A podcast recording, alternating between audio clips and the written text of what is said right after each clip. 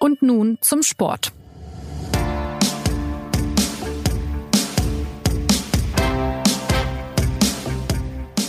Seit Dezember wird jetzt über dieses Spiel gesprochen, seit der Auslosung des Champions League Achtelfinals. Und nun steht das Spiel tatsächlich unmittelbar bevor.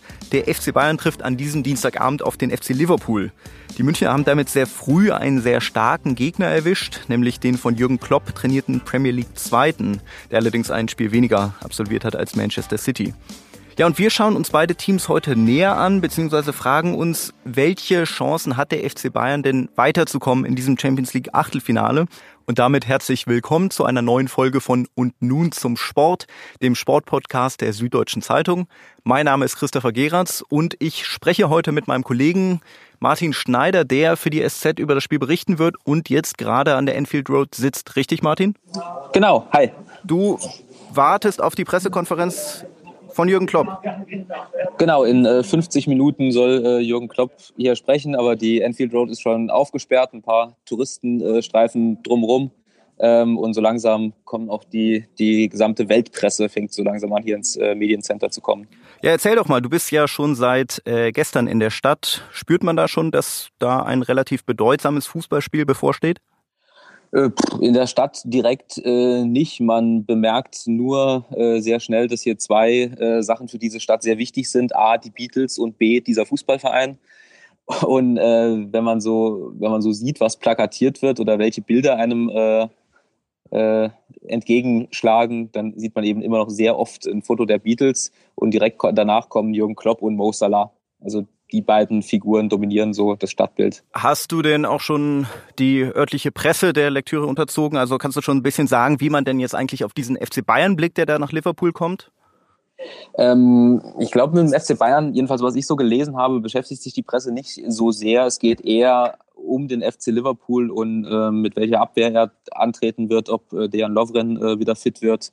Und ähm, ja, zum FC Bayern dezidiert habe ich die, die Analysen gelesen, die man, die man so erwartet. Äh, immer noch also ich glaube, dass man im Ausland ein bisschen respektvoller auf den FC Bayern blickt, als wir es gerade in Deutschland tun.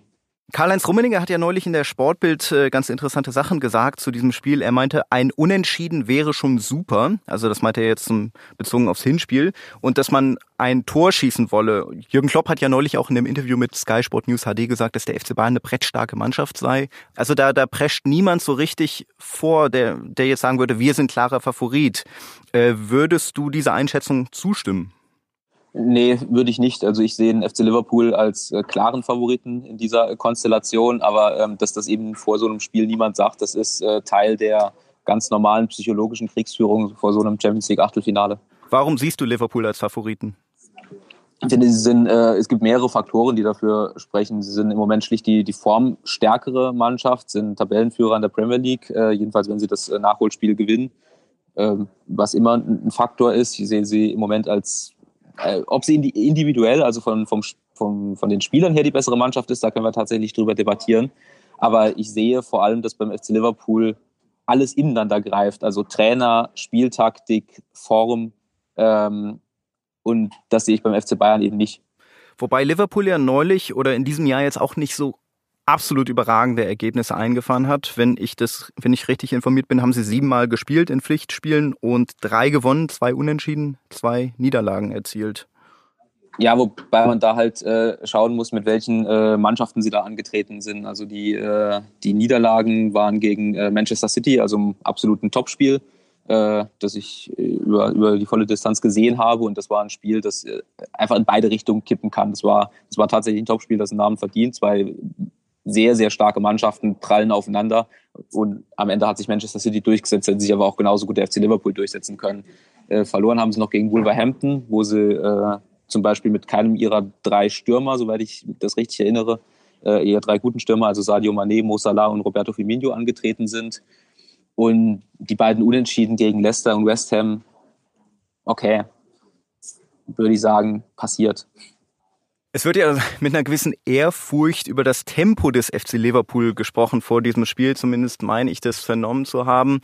Äh, würdest du sagen, dass Tempo tatsächlich das Charakteristikum schlechthin ist für den FC Liverpool? Ich würde sagen, der FC Liverpool ist eine Mannschaft von Jürgen Klopp. Also es ist eine Mannschaft, die nach dem Bilde und den Vorstellungen von Jürgen Klopp gebaut wurde.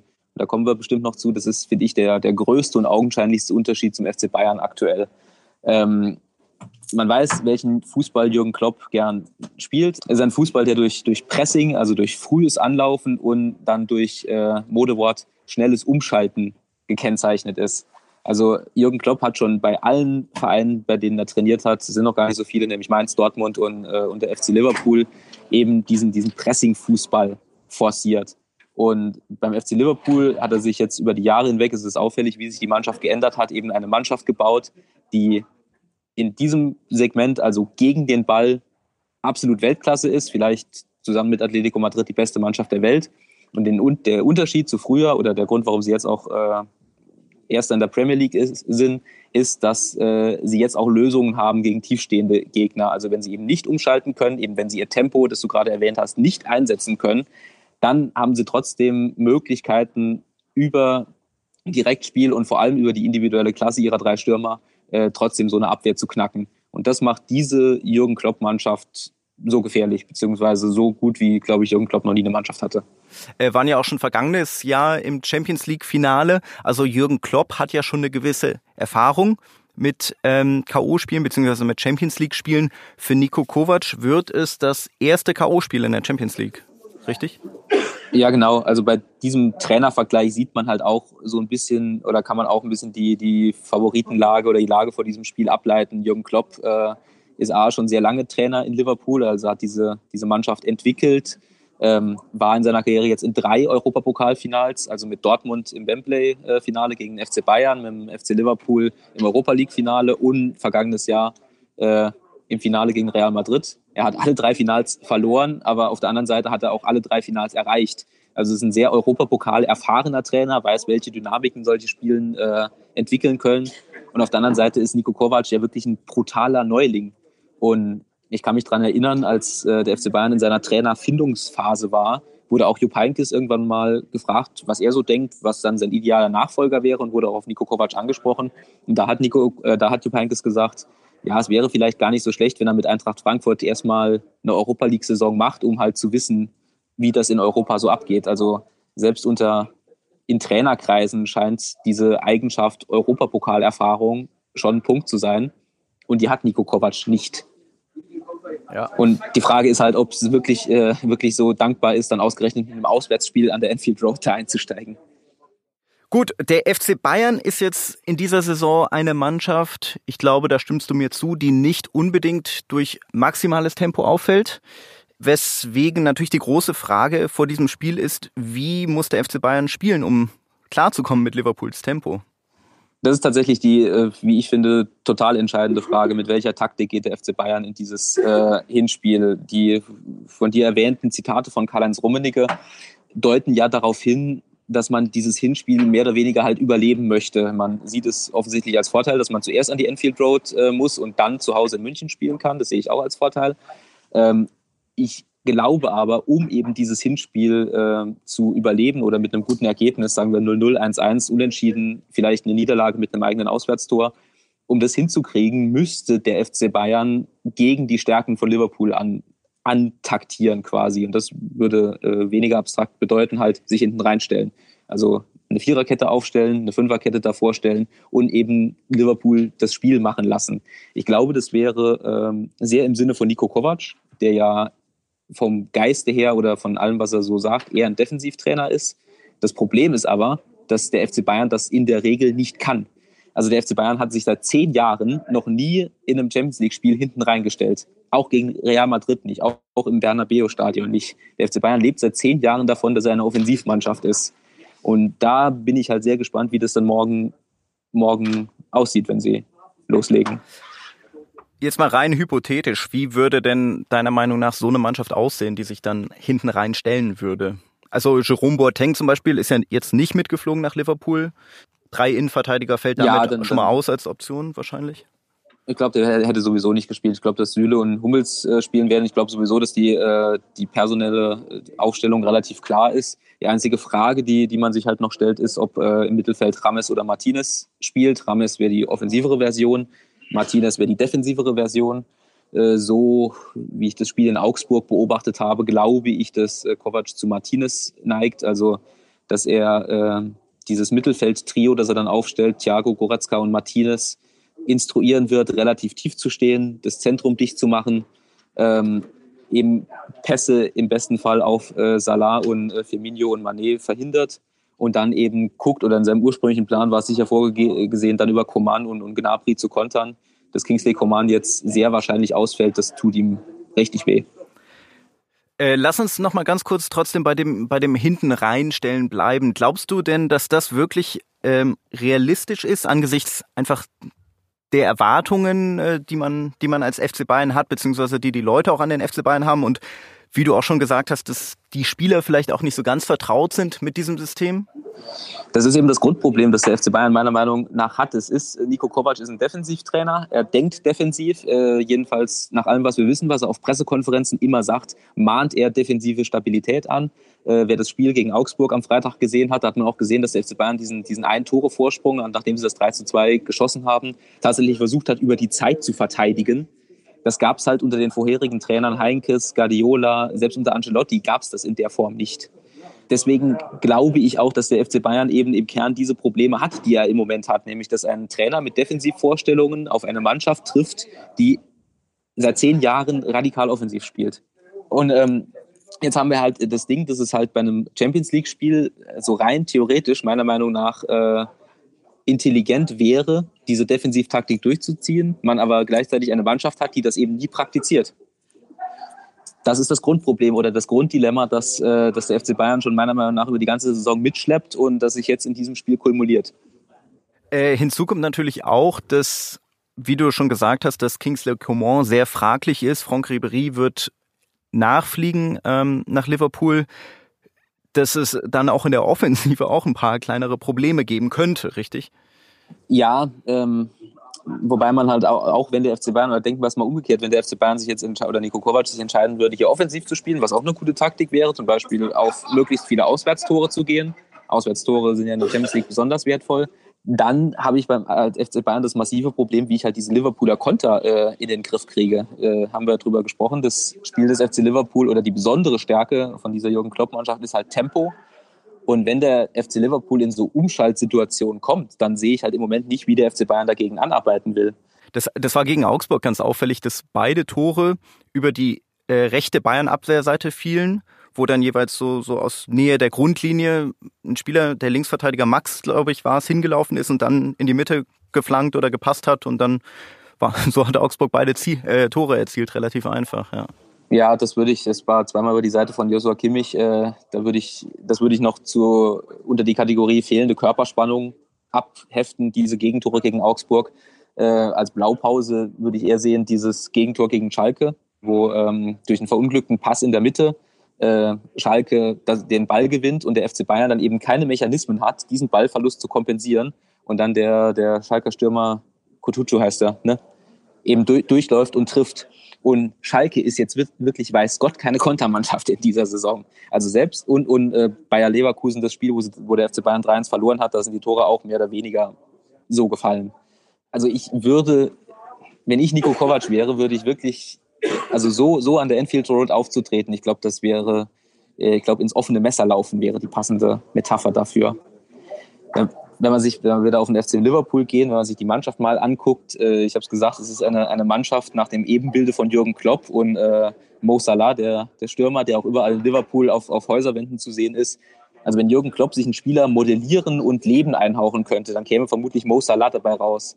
Äh, wir erinnern uns halt bei, also bei Borussia Dortmund trainiert hat, hat er Robert Lewandowski vorne drin stehen, der natürlich auch ein super Stürmer ist, aber eben nicht der ideale Konterstürmer, sondern derjenige, mhm. der sich halt in einem eng besetzten Strafraum durchsetzt.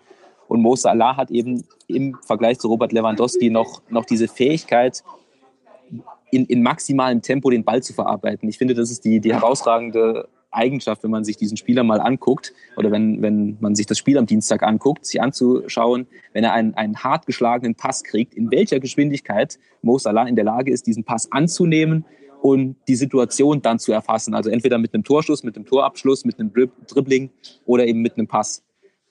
Und und, und die Mannschaft ist ja, ist ja so aufgebaut eben, dass man, dass man auf Mo Salah oder dann eben noch auf Mané oder Roberto Firmino eben diese, diese Pässe schlägt. Und um das in den Griff zu kriegen, braucht der FC Bayern, glaube ich, halt eine, eine, eine spezielle Taktik. Und wie die aussehen wird, da, da bin ich gespannt. Also fasse ich zusammen, du sagst, der FC Bayern ist nicht Favorit in diesem Spiel und der FC Bayern sollte entsprechend auch spielen, nämlich äh, defensiv, um die realistischste Chance zu haben. Ähm, lass uns jetzt aber noch kurz äh, noch ein bisschen intensiver auf Liverpool blicken. Du hast ja schon viel über die Stärken gesprochen. Es gibt natürlich ein paar Entwicklungen, die dem FC Bayern wahrscheinlich entgegenkommen. Äh, zum Beispiel auch, dass Virgil van Dijk jetzt in diesem Hinspiel gelb gesperrt ausfällt. Mit Joe Gomez fehlt ein weiterer Verteidiger. Ähm, als wie wichtig erachtest du diese Spieler für Liverpool? Also Virgil van Dijk äh, als sehr wichtig. Ähm, also diese Mannschaft hat zwei tragende Spieler, Salah und Van Dijk. Ähm, es gibt ein paar Leute, die sagen, dass Van Dijk aktuell vielleicht sogar der beste Innenverteidiger der Welt ist. Die Aussage kann man, denke ich, so treffen. Und äh, es stimmt tatsächlich. Also das kommt zu diesem Taktikpuzzle, worüber wir gerade geredet haben, noch dazu, dass äh, diese Innenverteidigung bei Liverpool jetzt wirklich eine, eine Schwachstelle ist. Das war auch der, der entscheidende Punkt, äh, weswegen sie gegen Manchester City verloren haben eben weil ähm, Pep Guardiola den zweiten Innenverteidiger, Lovren war das in diesem Spiel, als Schwachpunkt ausgemacht hat und versucht hat, diese, diese Stelle zu attackieren. Allerdings hat Manchester City über Pep Guardiola eben dann gegen Liverpool attackiert. Also das macht Pep Guardiola bei diesem Premier League Duell gerade. Manchester City gegen Liverpool war ja auch letztes Jahr schon das Duell und auch das Champions League Duell.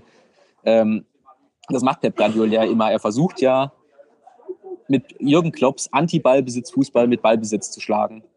Und damit war er, das muss man sagen, bisher selten erfolgreich. Also äh, letztes Jahr ist er eben ausgeflogen in der Champions League. Dieses Jahr hat es in der Premier League dann geklappt. Ähm, das ist eine Möglichkeit. Also ich kann, wenn, man, wenn wir uns mal an den Kopf von Nico Kovac versetzen, man kann auch überlegen, okay, der FC Liverpool hat jetzt mit, mit dem Ex-Schalker Martip und Fabinho wird es dann vermutlich sein, ne? der, äh, der als zweiter Innenverteidiger, der eigentlich defensiver Mittelfeldspieler ist, aber ich glaube, dass ich weiß jetzt ja. nicht, ich weiß jetzt nicht, was du gelesen hast über Lovren, aber also wie fit der ist, ich weiß nicht, was die englischen Medien da sagen.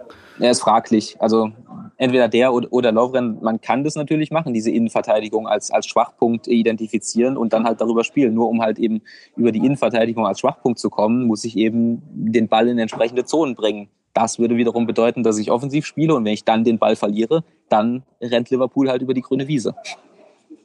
Vielleicht noch eine Frage, was, also jetzt mal, jetzt mal abgesehen natürlich vom, vom Weiterkommen und natürlich auch von dem ganzen Geld, das da dran hängt. Was hängt denn eigentlich noch an diesem Spiel? Also, das ist ja schon jetzt ein wirklich harter Gegner für den FC Bayern im Achtelfinale gleich in dieser Umbruchssaison.